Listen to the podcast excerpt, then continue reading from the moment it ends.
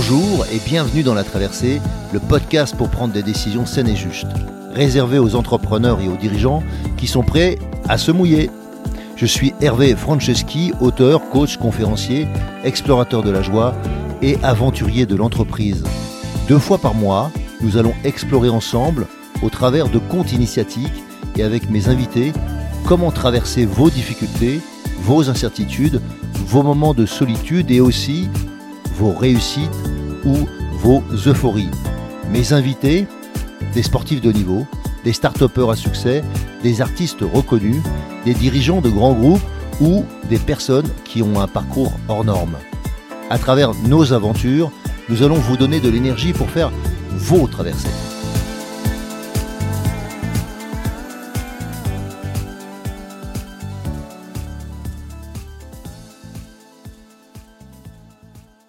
Super, on se retrouve aujourd'hui dans la traversée et j'ai la chance, je devrais dire le privilège, d'avoir avec moi Gérard Lefort. Bonjour Gérard. Bonjour Hervé. Alors on se connaît, on s'est déjà rencontré à maintes reprises dans pas mal d'univers différents. J'aimerais juste que tu, te présentes parce que tu es un personnage un peu particulier. Oui, ma particularité c'est que tout roule avec moi. Je suis paraplégique, donc en fauteuil roulant et passionné de moto, donc j'ai trois véhicules à trois roues.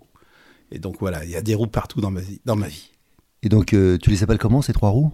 Alors trike, j'ai un trike, un sidecar, et puis euh, un pseudo trike, voilà. Ok, tu peux me raconter quelques histoires parce qu'il t'est arrivé pas mal de choses avec tes trikes? Ah oui, oui, oui. Alors bon, déjà le, celui avec lequel je fais le plus de kilomètres, j'ai plus de 100 000 kilomètres avec. C'est un, un trike français fabriqué du côté de Grenoble, et donc l'entreprise, c'est Sidebike. Bon, l'entreprise a fermé, mais c'est un, moteur Peugeot, et donc c'est fiable, et je fais beaucoup de kilomètres. Alors, tu avais un gros projet à un moment donné, mais avec le Covid, ça n'a pas pu se faire. C'était de faire le tour d'Europe avec un trike, et puis euh, de, pays en pays, emmener des gens. Tu peux m'en dire un peu plus? Voilà, c'est-à-dire comme j'ai trois motos, j'ai eu l'idée de partir avec les trois. Euh, et de faire un partage handi-valide. C'est-à-dire que je mettais à disposition deux de mes véhicules, des véhicules d'exception, je les mettais à disposition d'une paire d'accompagnateurs. Quand je dis une paire, c'est une motarde et un motard de chaque pays, parce que je lutte aussi contre les stéréotypes sexistes, donc je tenais absolument, je tiens absolument à ce qu'il y ait une motarde. Donc là, je parle, je parle à l'imparfait parce que Maintenant, au lieu de, partir avec mes trois motos, je vais partir uniquement avec euh, mon, mon trike de, tous les jours. Et je vais demander aux gens de venir avec leur propre véhicule. Parce qu'on m'a fait remarquer que si quelqu'un ne venait pas, j'allais me retrouver avec deux, trois motos. tout seul, j'allais être gêné. Si ça va être compliqué, oui. Donc, mais mon, mon projet est toujours euh, d'actualité. Bon, enfin là, avec le Covid, il est juste reporté, soit euh, au printemps 2021 ou au printemps 2022. Mais en tout cas, ça se fera. Alors tu peux me dire quelques mots à propos de tes grandes traversées ou, ta plus grande traversée? Ah, Alors, je vais démarrer d'une manière euh, petitement avec euh, une, traversée en, trike. C'est quand je suis allé euh, donc de Paris à Porto avec mon trike. Donc j'ai fait Paris-Biarritz en 12 heures. Le lendemain, j'ai fait Biarritz-Irun. Le surlendemain, Irun-Porto. À Porto, j'avais 4 jours de séminaire. Et après, j'ai pris 3 jours pour rentrer. Donc je suis parti 10 jours tout seul, j'ai fait 3200 km, j'ai pris de la neige entre le Portugal et l'Espagne, et euh, plus un, orage énorme, monstrueux au Pays Basque espagnol. Mais ma chance, c'est que j'avais des, copains à Biarritz, et donc je me suis arrêté à Biarritz, et là, on a vidé les bottes, et après, sèche-cheveux dans les bottes et dans le casque, et tous les, tous les vêtements euh, à la machine à laver, au sèche-linge. Donc, mais ouais, c'était une belle balade. Ok, donc tu m'as dit une petite, une petite traversée. Donne-moi d'une grande traversée. Peut-être une grande traversée. donc là, c'est beaucoup plus personnel. C'est la traversée de la solitude. Donc moi, j'ai eu euh, un accident qui m'a rendu paraplégique en 2003. Et donc, euh, bon, une des conséquences, ça a été donc ma, ma séparation euh, avec mon épouse. Et donc de 2003 à maintenant, nous sommes en 2020, donc en 17 ans, je suis resté 15 ans seul. Donc pour moi, c'est voilà, c'est une grande traversée. Ouais. Et qu'est-ce que ça t'a appris sur toi ou sur l'humanité ou je sais pas, qu'est-ce, que tu as envie de partager? Eh ben, disons que moi, ça a été, c'est ce qui, c'est ce qui a fait que que j'ai été très actif. Souvent, les gens me demandaient, mais Gérard, comment tu fais pour faire tout ce que tu fais? Et je dis, moi, c'est grâce aux femmes. Oui, parce que toutes celles à qui j'ai demandé m'ont dit non. Il a bien fallu que je m'occupe. Donc c'est ça le, le, le, bon côté, c'est que comme j'étais pas en couple, j'étais disponible pour rencontrer plein de, plein de gens, plein de monde, faire plein de choses. Et, le fait d'être seul par rapport à quelqu'un qui a une famille, j'avais une liberté totale qui fait que j'ai eu des activités associatives denses où je faisais plus que les, que les valides. Quand, quand j'étais, j'ai président du, du groupement des acteurs de, de Guadeloupe, et donc j'organisais des, des réunions et les gens se déplaçaient pas beaucoup, donc je faisais des réunions dans le sud de la Guadeloupe et dans le nord. Moi, je faisais, moi, je suis, à mobilité réduite, je, me déplace partout, et les mecs, ils se déplacent pas parce que c'est à 20 bornes. Donc, euh, bon, mais parce que eux, ils ont d'autres contraintes qui, qui est liées aussi au fait que eux, n'étaient pas seuls. Mais moi, j'étais seul, donc euh, je bouge. Ok. Donc ça, c'est la solitude. Et c'est quoi les, les choix que tu as dû faire? Parce que par moment, on doit faire des choix. Les choix dans la solitude ne sont pas toujours simples mais je dirais qu'il y a des choix de vie. À quel moment tu as dû dire oui ou non euh ah, euh, euh, c'est très clair. Hein. Moi, j'ai eu, en fin de compte, sur, ces 17 ans de, voilà, de, depuis l'accident, j'ai eu six copines pour un, un temps cumulé d'à peu près deux ans. Mais sur ces six copines, je suis parti, c'est moi qui suis parti cinq fois. En fin de compte, moi, je cherche pas à, être avec quelqu'un juste pour être avec quelqu'un, euh, pour avoir des relations sexuelles et pour que la personne me fasse à bouffer. Moi, j'ai besoin d'être amoureux. Donc, à partir du moment où je ne voyais pas d'avenir à cette relation, eh ben, je partais. Et, et, j'assumais la solitude. Donc, oui, c'est des choix, mais oui, c'est des choix forts. Mais et alors, et à un moment, je me disais, mince, peut-être que je fonctionne mal. mais bon et que toujours euh, persévérer dans la, même attitude, il y a, peut-être un problème. Mais bon, voilà, euh, j'étais comme ça, je fonctionnais comme ça, jusqu'à ce que je rencontre quelqu'un et j'ai l'impression que, j'ai rencontré la bonne personne. Ok, super, je suis très heureux pour toi. Juste euh, un point, peut-être pour les gens qui ne te connaissent pas bien, tu peux dire un peu qui tu étais avant l'accident? Ah oui, donc euh, j'ai été enseignant, j'ai fait 33 ans à l'éducation nationale, je suis devenu paraplégique en me rendant au boulot.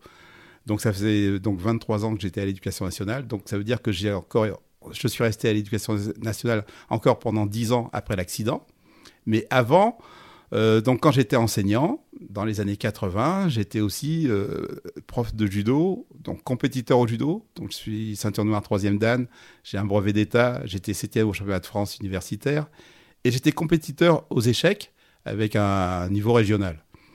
Et quand, dans les années 80, à, côté de ces activités d'opposition, j'ai découvert le mime et le théâtre, des activités de coopération, et ça m'a plu.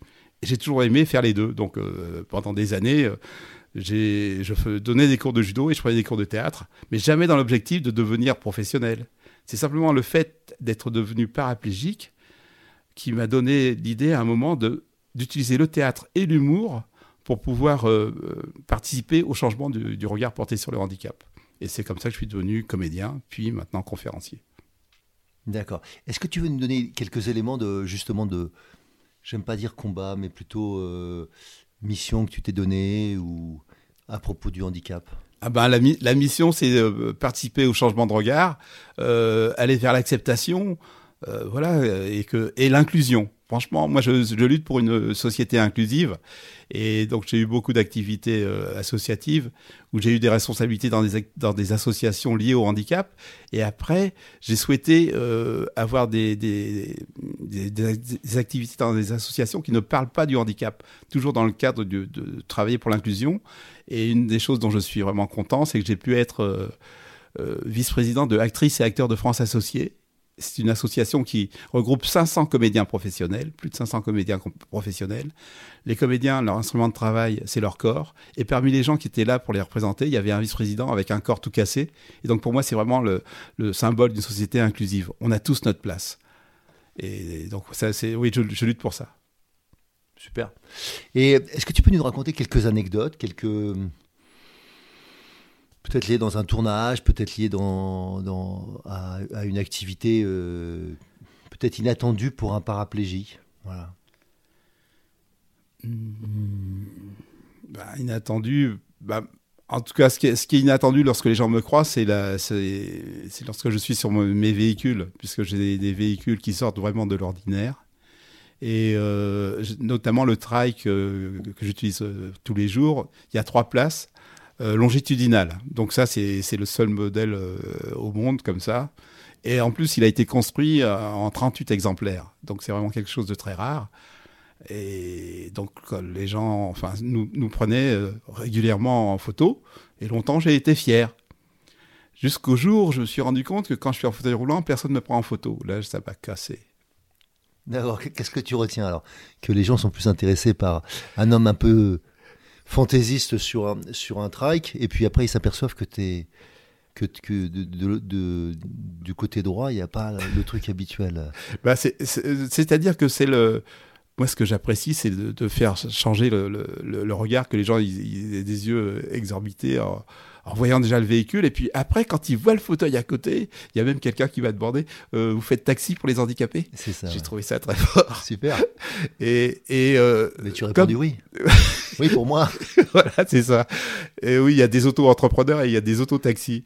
Et, en moto. Et le, le, le, le, truc, ce qui me. Moi, en tant que passionné, J'aime faire, comme tout le monde, comme tout passionné, j'aime faire partager ma passion. J'ai eu l'accident avec, avec ma 25e moto.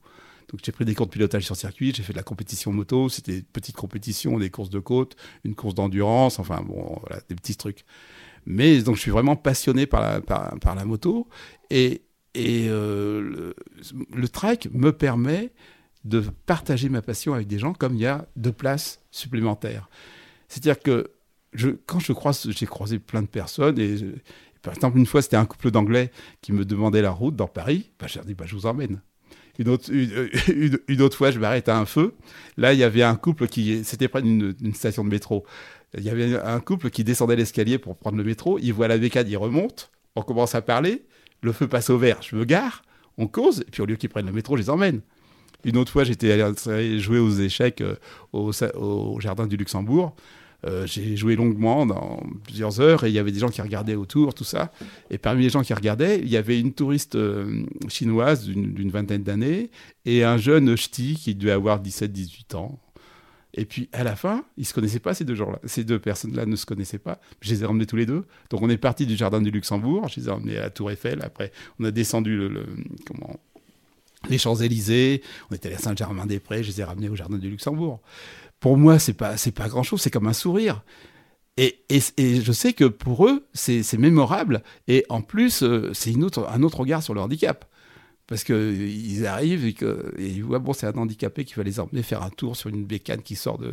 qui vient, on ne sait pas d'où, ça vient, et qui va leur emmener, faire découvrir la, la, Paris. Euh, bon, voilà. et, donc, moi, je fais ça très, très souvent.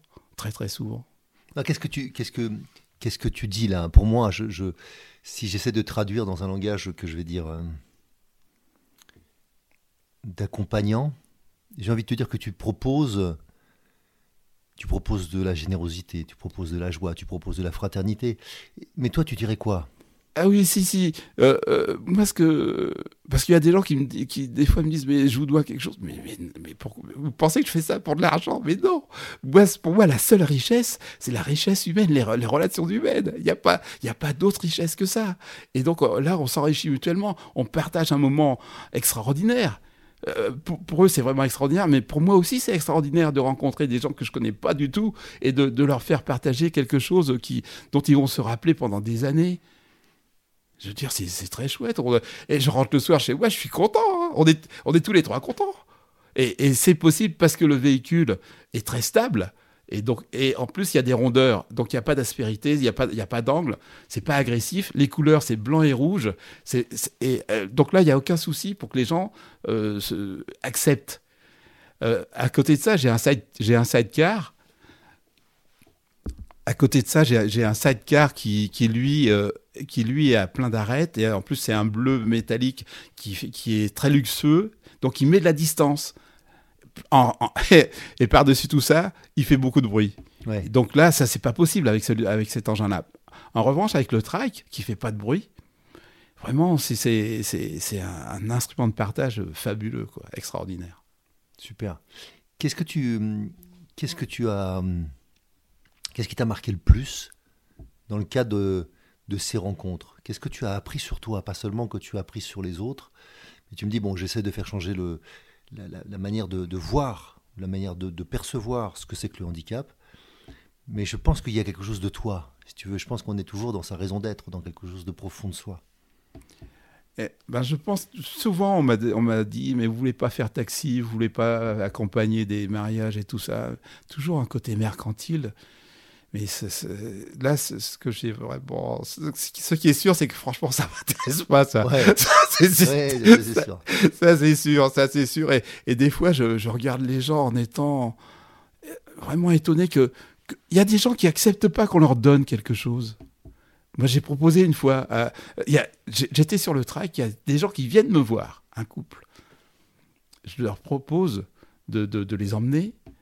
Ils ont fait un pas en arrière comme si je les agressais. Donc je suis parti de mon côté. Après, je les ai recroisés. J'ai vu qu'ils se planquaient. parce, que, parce que je, je, parce que eux, ils comprennent pas je pense, que je puisse proposer ça euh, bénévolement, machin, tout ça. Mais quand je donne, je reçois hmm. beaucoup. Moi, ça me. En plus, moi, c'est très juste. Voilà, quand je donne, je reçois beaucoup. D'autant plus que moi, je suis seul. Hmm. Je suis seul tout le temps. Enfin, des années et des années. Donc, donc euh, quand j'ai l'occasion de rencontrer des gens et de partager un truc chouette avec eux, ouais, ça me nourrit aussi. Hmm.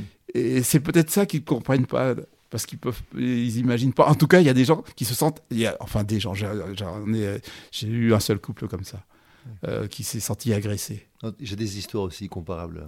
Je faisais, je te, la raconte très vite, mais je faisais euh, à l'époque où j'essayais de mieux comprendre le rapport qu'on avait avec l'argent, je faisais des expériences. Et euh, je vais emmener mes enfants, des amis, et j'ai distribué à peu près 10 euros à chacun en petites pièces. L'exercice était, vous revenez les mains vides vous devez distribuer l'argent et pas spécialement à des SDF. Et même plus éviter les SDF. Quoi. Donnez vraiment à des gens qui n'attendent pas que vous leur donniez quelque chose. et euh, il y en a qui, ont qui m'ont dit qu'ils sont revenus, ils ne sont, pas, sont pas arrivés à distribuer.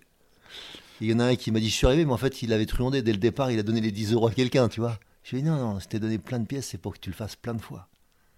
Et c'est toujours impressionnant comme euh, le message que te renvoient les gens et compris, pas compris. Ils se demandent pourquoi tu fais ça, qu'est-ce que tu veux faire?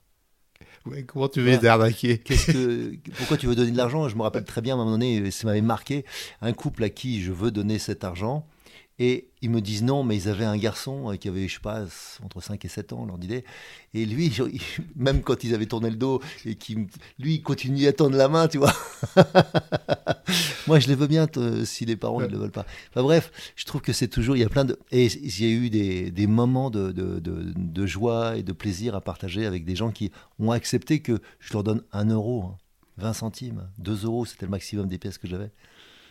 Et je trouve que c'est toujours, euh, comme tu l'as dit, euh, est-ce que je suis capable de donner et d'accepter de recevoir en échange, tu vois? Et c'est pas toujours simple pour, euh, pour l'humain de recevoir. Voilà. Il y a beaucoup de gens qui préfèrent donner. Et là, tu étais dans la position de leur demander de recevoir. Oui, et puis il y, a donner et donner, parce que si on donne en, en se mettant en situation de supériorité, c'est pas un don, c'est hmm. voilà, euh, on achète une on achète une image ou je sais pas quoi. Hmm. Donc il faut faire aussi attention à ça. Mais là, je, je pense à autre chose là, à un souvenir euh, comment qui est au, fond de mon cœur. C'était à Venise. Euh, j'étais donc d'un côté d'un canal et de l'autre côté il y avait un, un, petit garçon, 8-9 ans, je sais pas.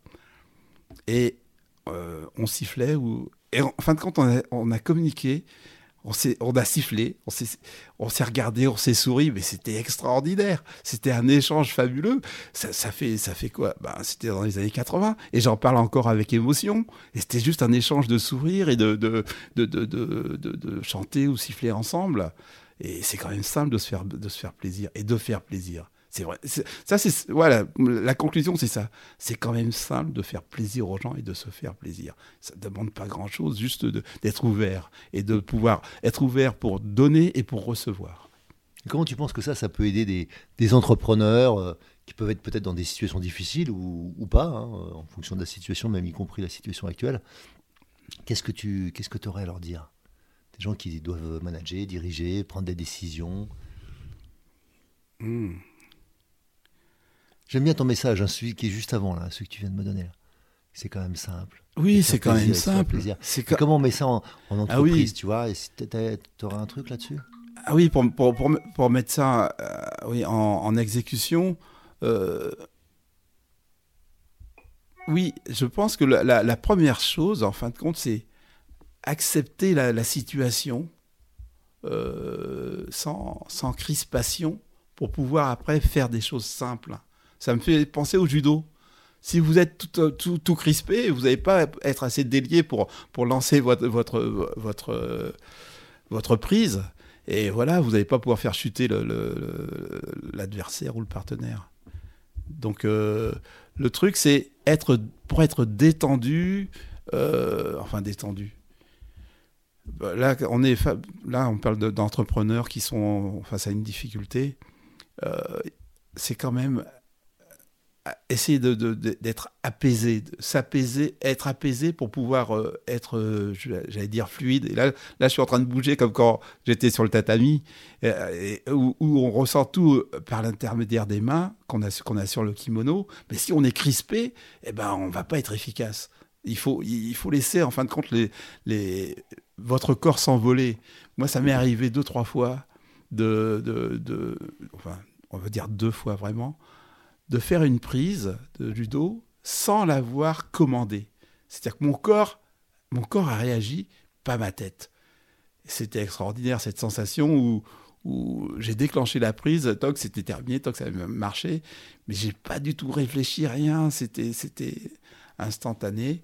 Et donc là, je pense que là, c'est une question d'être, en fin de compte, ouvert à, tout ce tout ce qu'on reçoit, toutes les informations qu'on reçoit, que le corps reçoit, alors, donc, pour ce qui est d'un entrepreneur, je pourrais peut-être faire un parallèle en disant euh, rester ouvert et disponible à tous les, les, comment, les signaux, les signaux faibles qu'il y a tout, partout, et qui viennent de leur équipe comme qui viennent de, de, l'environnement. Je, dirais ça comme ça. Ok. Et qu'est-ce que, qu'est-ce que tu aimerais dire justement à ces entrepreneurs vis-à-vis du handicap, par exemple, ou de ces dirigeants? Ah, alors là, euh, bah, la première chose, c'est que les personnes différentes sont des personnes. c'est le truc de base. Mais c'est pas évident pour tout le monde. Simplement, en face de vous, vous avez des personnes.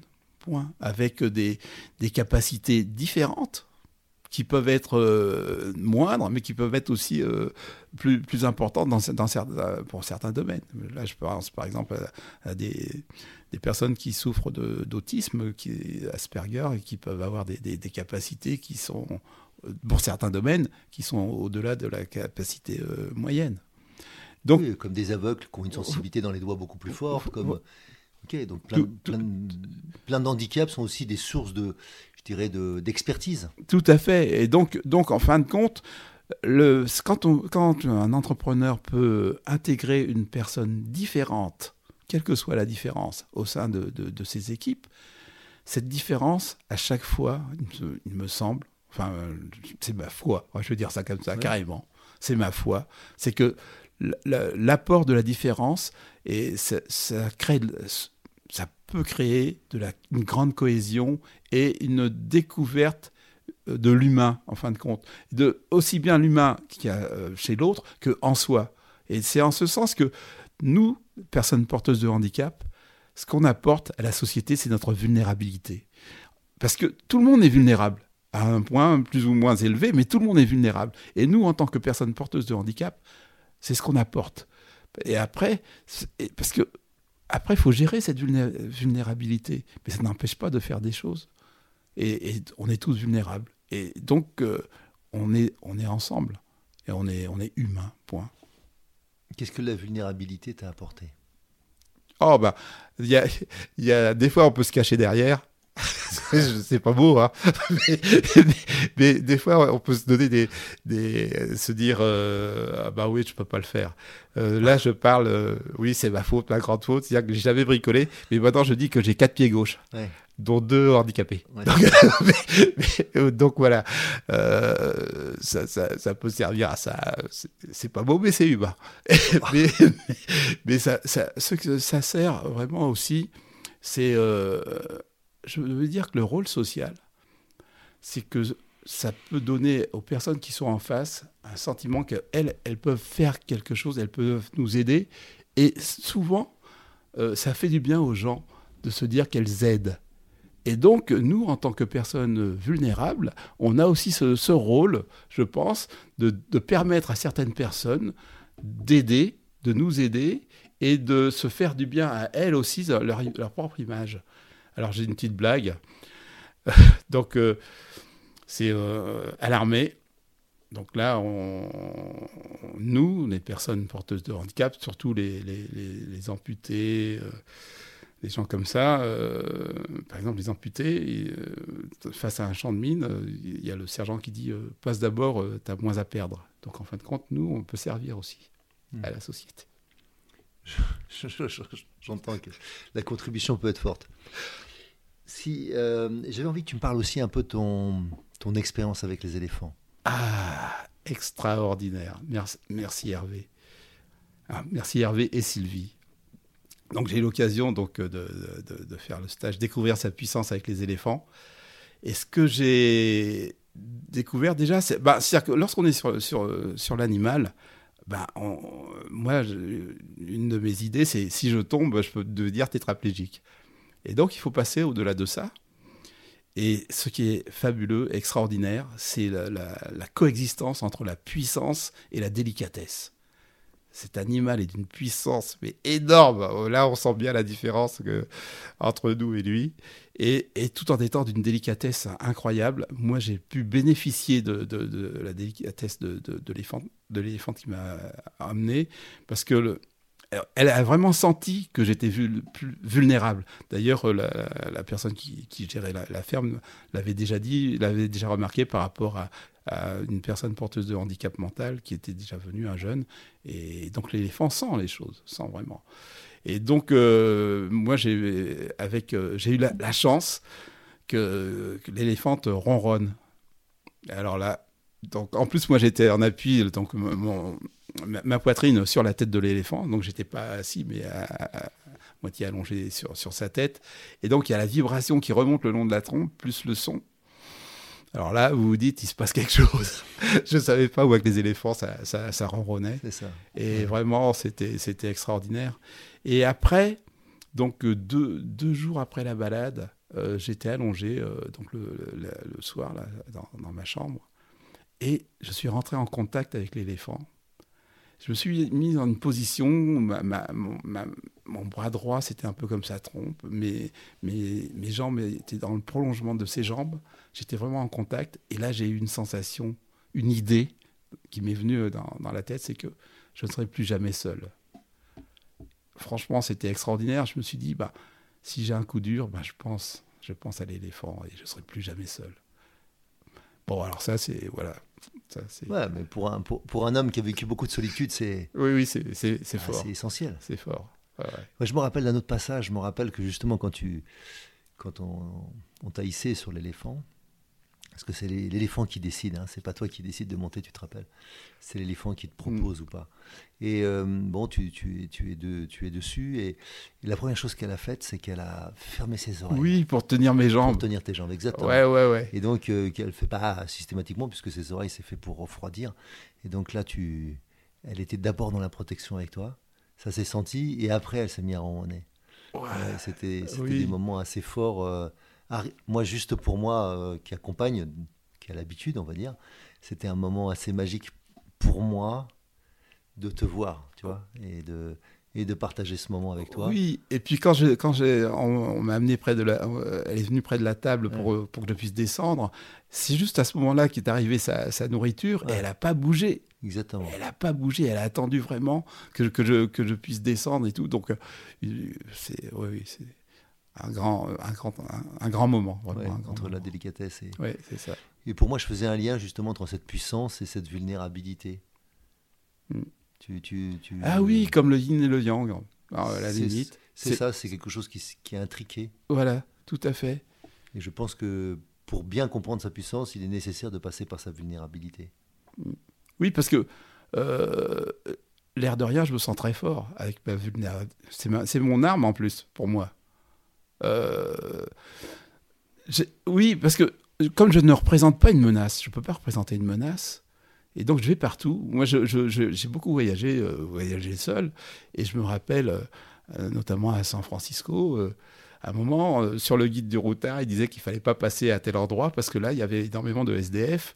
Donc au début, j'ai fait le détour, et puis après, je suis passé là. Et je suis passé en, me disant, à un moment, je vois, je vois un SDF qui était en train de, de pousser un fauteuil, un fauteuil roulant comme mm. si c'était un chariot.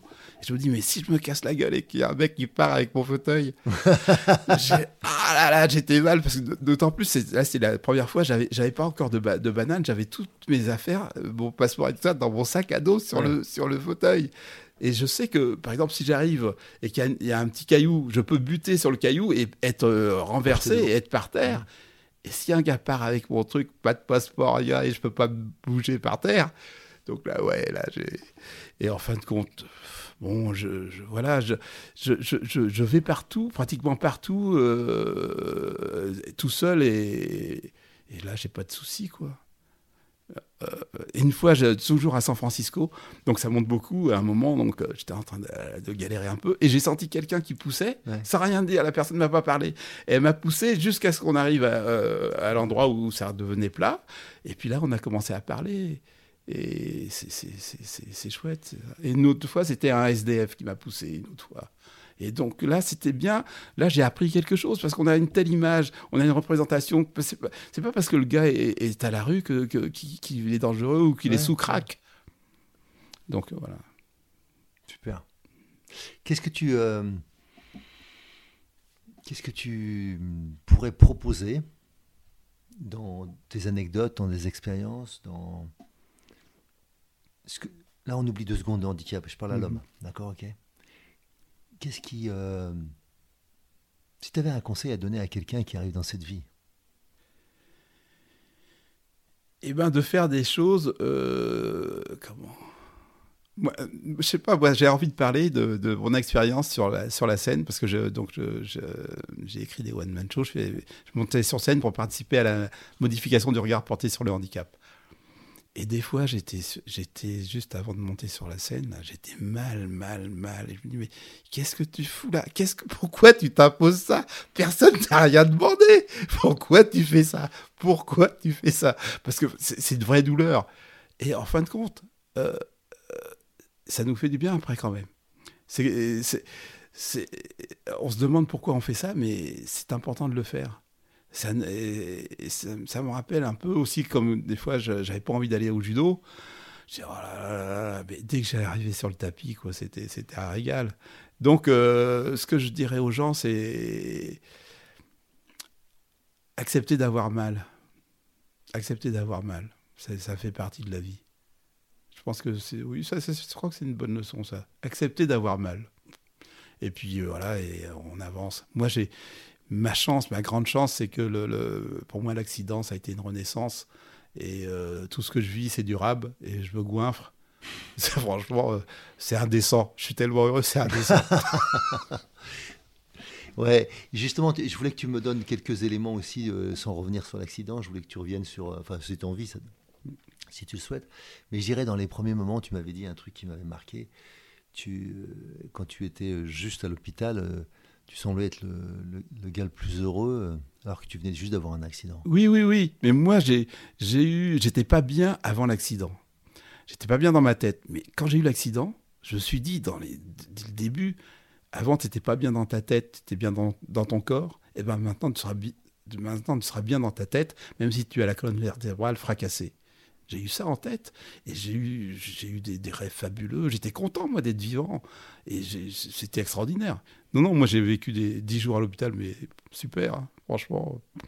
Je ne sais, pas ce qu'ils mettaient dans la perf, mais en tout cas, euh, je, me suis, je, me suis, régalé. J'ai même écrit un poème. Euh, et, non, pour, pour moi, en fin de compte, j'ai dû passer par là pour me, pour me réaliser. Donc j'avais 47 ans. Hein. J'avais 47 ans, pendant 47 ans, j'étais pas très bien avec moi, avec moi-même. Et là, euh, ben, là, euh, nouvelle vie. Hein. Donc, euh, nouveau corps, nouveau boulot, tout, tout, tout, est nouveau, et donc on apprend, et voilà. C'est faire d'une vulnérabilité une puissance, c'est ça? Ben oui, si on reste dans le yin et le yang, oui, c'est ça. Et, puis donc, moi, c'est oser voir les opportunités. Quoi. Parce que moi, grâce à la paraplégie, ben, je, suis, je suis devenu comédien professionnel, je suis allé au, Festival d'Avignon, au Festival de Cannes, je suis allé à l'ONU, un tas de choses que je n'aurais jamais faites si j'avais pas eu l'accident. Donc merci l'accident. Donc on va dire merci aux accidents de la vie? Ah ben oui, tout à fait, parce que de toute façon, c'est ce qui nous construit. Si jamais, si jamais on, a, on, avait aucune agression, c'est comme par rapport aux, maladies. Euh, ben, si on, vit dans un truc stérile, dès qu'on dès qu'on sort, on, meurt. Donc on a besoin, on a besoin d'être agressé, et c'est comme ça qu'on se, se, construit. Et donc euh, ben, la vie nous donne quelques baffes. Donc voilà, si ça vous coupe les pattes, euh, c'est bon bah faut faire, faut faire sans. Ok, super, merci Gérard. merci Hervé. Je vais te laisser le mot de la fin. Juste un mot. Euh, joie. À bientôt Gérard. À bientôt. Si vous aussi vous vivez une traversée et souhaitez être soutenu pour arriver à bon port, alors embarquons ensemble. Je vous invite à postuler à mon programme d'Ultimate Coaching un accompagnement personnalisé de haut niveau sur mon site hervéfranceschi.fr slash ultimate coaching. Ce programme s'adresse aux dirigeants et aux entrepreneurs désireux de se dépasser avec fluidité et simplicité. Par exemple, pour se préparer mentalement comme un sportif de haut niveau, ou bien pour être plus présent à soi et à son corps, ou encore pour développer performance, inclusion et bien-être dans votre entreprise. Et enfin, enfin, exploser les plafonds de verre qui vous empêchent d'atteindre votre potentiel. Et bien sûr, si vous aimez ce podcast, favorisez sa diffusion en lui donnant 5 étoiles, j'ai bien dit 5 étoiles, sur Apple Podcast ou votre plateforme de podcast préférée. Et surtout, surtout, abonnez-vous pour ne manquer aucun épisode. Dans cette traversée, sortez vos cirés, ça va rincer.